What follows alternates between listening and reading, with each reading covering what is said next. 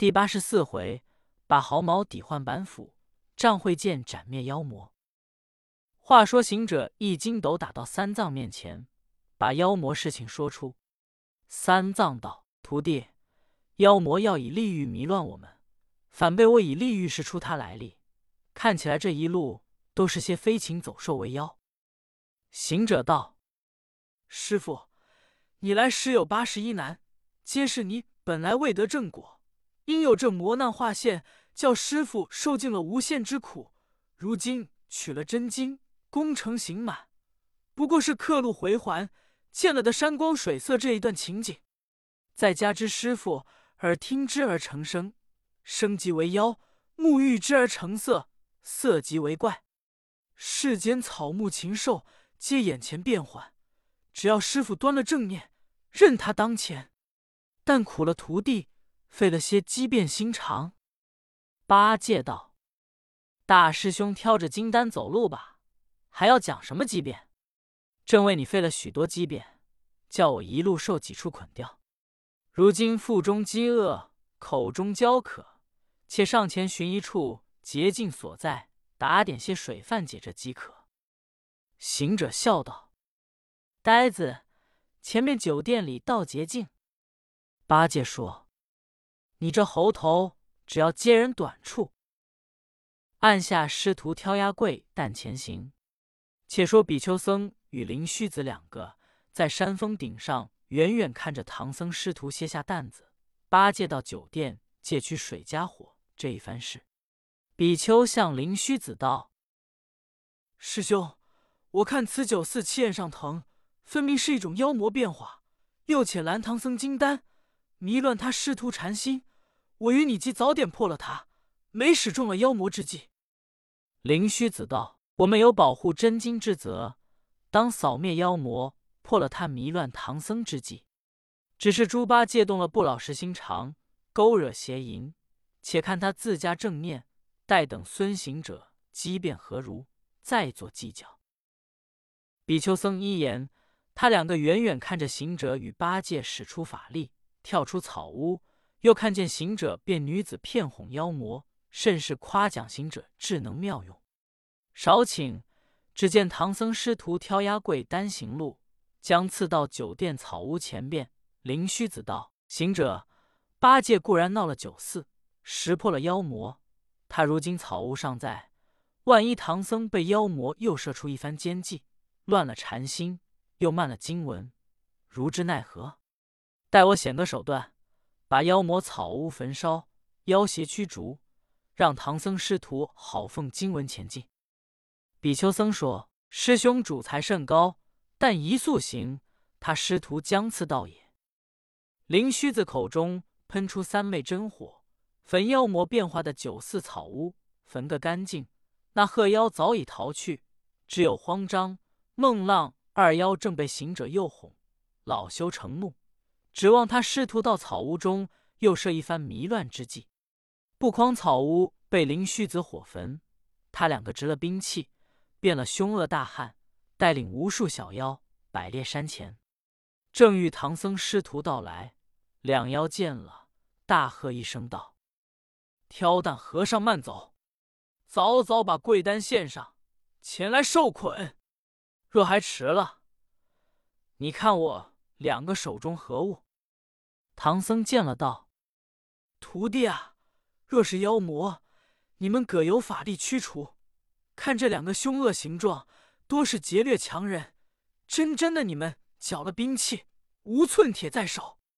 你看他那板斧明晃晃的，真个怕人。”行者听了，笑道：“师傅，你老人家此时也乱了念头，想起兵器来了。”假如徒弟们的兵器不曾缴库，尚在手中，这时遇着强人，你老人家每每叫我方便，如今你反想起兵器，是何心哉？三藏道：“徒弟，我说兵器，非是要你灭妖，乃是要你镇怪。他见你有兵器，必然窃据。若是妖魔有窃据之心，我们便有保全之处；没有兵器。”难必保全。行者笑道：“师傅要兵器何难？徒弟满心都是兵，一身都是气。八戒笑道：“猴王说大话，你心是血肉生来，身是皮毛长就，怎说是兵器？”行者道：“呆子，你那里知我？胸中甲未圆非铁，心内干戈不用枪。一十八般皆武艺，任他妖怪怎能当？”八戒道：“闲话休说，你看强人狠恶形状，拿着板斧，怒气汹汹。你说兵器不难，此时便会打筋斗上灵山，也要等开库取你我的宝贝。便是那里去借刀枪，也要认得个相知。缓不及事，真是空头架子，只好哄师傅。”行者道：“呆子，没要多说。”你会使什么兵器？待我取来，不待你咳嗽一声就有。八戒道：“我老猪原只会使钉耙，却要九尺锋利的。”行者说：“就替你取了来。”暗地里把好毛拔了一根，变作一把九尺钉耙。那八戒忙忙的咳嗽一声道：“钉耙在那里？”行者道：“山坡下不是钉耙，却是何物？”八戒把眼向山坡一看，只见一把钉耙，他忙取在手，笑嘻嘻道：“我的宝贝呵，久别多时，今日相见。”他拿在手中，随舞了个三路，开了个四门。沙僧见了，道：“大师兄，顺手何不把我的宝杖也取了来？”行者依旧拔根毛，变了宝杖，在山坡下道：“沙僧。”我替你也带的来了，在山坡下自家去取。沙僧一眼看见，也取得在手。行者忙变了一条金箍棒，拿在手中。他三个走进妖魔前面，行者看那两个妖魔变得凶恶，但见一个獠牙青脸，一个尖嘴捞腮，赤发蓬松，头上金睛弩出眼来，鼻孔倒翻上卷。髭须横乱排开，两个高声大叫，好似破锣破鼓齐筛。妖魔见了行者三个各执着兵器上前，便叫道：“是那个诱哄我魔王的，快出来领府！”行者便上前道：“我孙祖宗诱哄你，便出来，你敢赌斗吗？料你那劈柴的斧头，怎了当我的金箍大棒？”孟浪妖魔笑道：“你那金箍棒，我曾听的是龙宫得来的，能大能小，大如粗杠子，小似绣花针。前一脚在灵山，如今是那里借了来的汉面杖。你如能把它变化，仍旧似当时大小，我魔王便不笑与你赌斗，就拜下风算我输，请到我洞中献你一顿斋供。若是不能变大变小，定是假借了来哄我，需要吃我一下大月。”行者笑道：“好妖精，你道我这金箍棒是假的？你看我叫他大，乃执在手中，叫声大，那里大；叫声小，那里小。”行者心中慌了，道：“这毫毛不听我使令，怎么处置？”八戒见了，笑道：“大哥，妖魔厉害，比你的机变又深。”这金箍棒弄出架来，我的定把也要脏了。行者见棒不变，心下一慌，那慌张妖魔便一斧劈来。行者一个筋斗跳在半空，八戒与沙僧箍着钉耙，宝杖是假，忙向金蛋上取下禅杖来抵住妖魔两个板斧。他四个两对厮斗，好斗，怎见得好斗？但见那妖魔。明晃晃齐灰板斧，雄赳赳各逞威风。沙僧八戒巨鸟熊，禅杖遮挡悟空。一边似高山猛虎，两个如大海苍龙。只斗得太阳西下，月升东，那妖魔方才回动。却说行者不曾提防妖魔说他金箍棒假，一时辗转不来，几被妖魔斧劈。他一筋斗打在半空。看八戒、沙僧拿着禅杖抵敌，他也要下地来取出禅杖打妖魔。忽然想到，老孙一生不仿效别人，便是拿了禅杖去斗，看这两妖厉害，也不能取胜。且看八戒、沙僧与妖魔一个对一个如何光景，再做计较。只见他两对厮斗，看看日落，也没个胜负，真个那板斧刚立。行者带妖魔霸斗回洞，他隐着身走到洞口，只是妖魔进了洞，叫小妖紧闭了洞门，行者不得入，乃变了一个萤火虫。但见他一鼠微肢体，两翅小小飞扬，尾上一点似灯光，曾照囊银亮。行者钻入门缝，飞到洞里，见两个妖魔坐在上面，叫小妖摆开桌子，排开酒肴。慌张魔说：“老友辛苦，吃一杯得胜酒。”孟浪妖说：“相斗到晚，各自罢斗，那分胜负？”慌张说：“不是老友识破了他金箍棒架，怎把孙行者战败？”孟浪说：“不亏老友板斧厉害，那孙行者怎肯脱逃？”慌张道：“明日与那两个和尚相斗。”有个计较，先把他禅杖斧劈了。他无兵器，料是必输。孟浪说：“今日只因斧钝，劈不断他禅杖。若日明日，须叫小妖把斧磨快，方才劈得。”慌张道：“有理。”乃叫小妖取出板斧来，好生磨快。小妖听得，走入洞后，取出两把板斧。行者一见了，机变就生。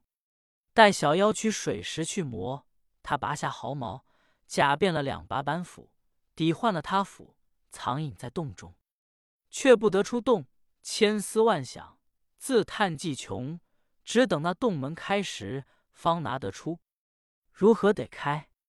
想了一计，仍变虫钻出洞外，到了三藏面前，只见三藏与八戒们。黑夜打坐山冈，紧守着贵担，正说行者的兵器被妖魔识破，如今不知在何处。这两妖板斧厉害，明日若斗，我们禅杖不过是个木器，如何抵挡？行者笑道：“我也能叫妖斧缺钝无用。”三藏听的是行者声音，乃睁开眼，看见行者来回，便问道。徒弟，你何处去？你久不见来，叫我细心。如今妖魔厉害，他两个难敌，斗一日不分胜败，只恐明日再斗，禅杖当不住力斧。行者道：“师傅放心，我老孙有本事，叫他力斧当不住禅杖。”乃向八戒、沙僧耳边说了句悄语低言，他两个随悄悄跟着行者前行。到的洞前，行者仍变了小虫钻入，只见两妖盹睡，众小妖把守甚严。假变的板斧，妖魔收入洞内，真板斧却藏在洞间。忽然洞外八戒、沙僧喊叫起来道：“洞内狗妖魔，臭精怪，你敢夜战吗？”行者假变作小妖叫道：“魔王，唐僧徒弟又在洞门外讨战。”慌张两魔忙取了板斧，开的洞门，走出来道：“你这野秃，日间得了性命，这夜间正该养些精神。明日来领板斧，如何不神己量力？黑夜上门，自送性命。”行者带妖开了洞门，已把真斧偷藏出去，递与八戒、沙僧各拿在手道：“妖精，我等要清平了山路。”挑压跪担前行，等不到明日，怕迟了十日，费了功夫。妖魔那里管个黑夜，举起假斧就来劈。只见那斧如一毛之轻，睁眼一看，道：“不好了，板斧作变，必是孙行者抵换去了。”乃奔走入洞，紧闭了洞门，叫小妖过来，拷问魔的钢斧怎么变作毫毛。小妖把毫毛一看，到：魔王，小妖们看这毫毛，却是两根猴子身上生的。慌张魔道：“是了，我久闻孙行者能把毫毛变化，他既能拔毛，我当年也会练得有神通，且把两根变化来看。”孟浪妖道：“老友，你会拔毛，我也会包林，且问老友拔毛何用？”慌张魔道：“乘着孙行者三个在洞前讨战，待我拔三根毛，变了他三个，到唐僧处挑了他金丹前来洞中，那时权柄在我手。”他拿我板斧来换，让我留难他。孟浪魔道：“老友此计甚妙。”慌张魔遂拔了三根毫毛，叫声变。不妨行者见妖魔奔走入洞，遂隐着身跟进洞里，看妖魔也拔毛叫变，他却弄个神通，吹了一口气在他毛上，仍变了三只獐子。但见一个头如麋鹿，四肢蹄类豺狼。跳钻不定，果慌张，仍是妖魔怪样。孟浪魔见了，笑道：“老友收了毛上身吧，变化不的，依旧是原身形状。”慌张魔道：“老友，你能包灵变化，且便来一看。”孟浪魔一言，包下三片鱼鳞，叫声变。行者又吹了一口气，在他鳞上，依旧变了三条小鳗鱼。但见身似白蛇三尺，尾如撑杆一条，光由身子不生毛，只会钻游不跳。慌张魔见了，笑将起来道：“不济不济，想那孙行者不知是何处得来那个师学，他有这样神通本事，我们怎斗得过他？”孟浪魔道：“此事容易计较，想我当年。”有个家主名唤大坤王，只因他能变化，乘风万里，画了一个大鹏，上灵山去了。遗下几个子孙，号为六坤，在此长息养性，思量也要超出六道轮回。前日闻他说不得上灵山见闻圣道，怎的超腾？如今若听得有取经僧人西还，见挑压着宝藏真经，他怎肯放过这山西道路？我如今且到长溪，传言与他，料他们机祖遗留的神通本事，那里怕甚孙行者？行者隐着身，听了笑道：“原来都是些不算数小家子妖魔。若像当时老孙把他家主祖宗都扫荡的干净，任他去传言。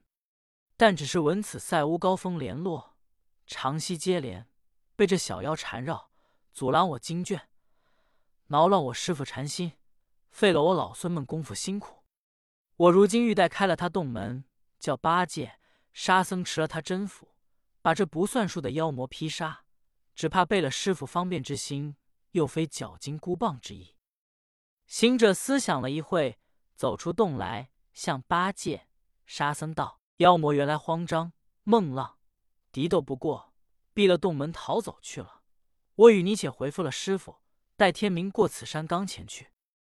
八戒、沙僧一言，走回见了三藏，背细把行者抵换板斧情由说了一遍。行者又把妖魔计较传言，小坤要见闻圣道，欲求超脱的话说了一番。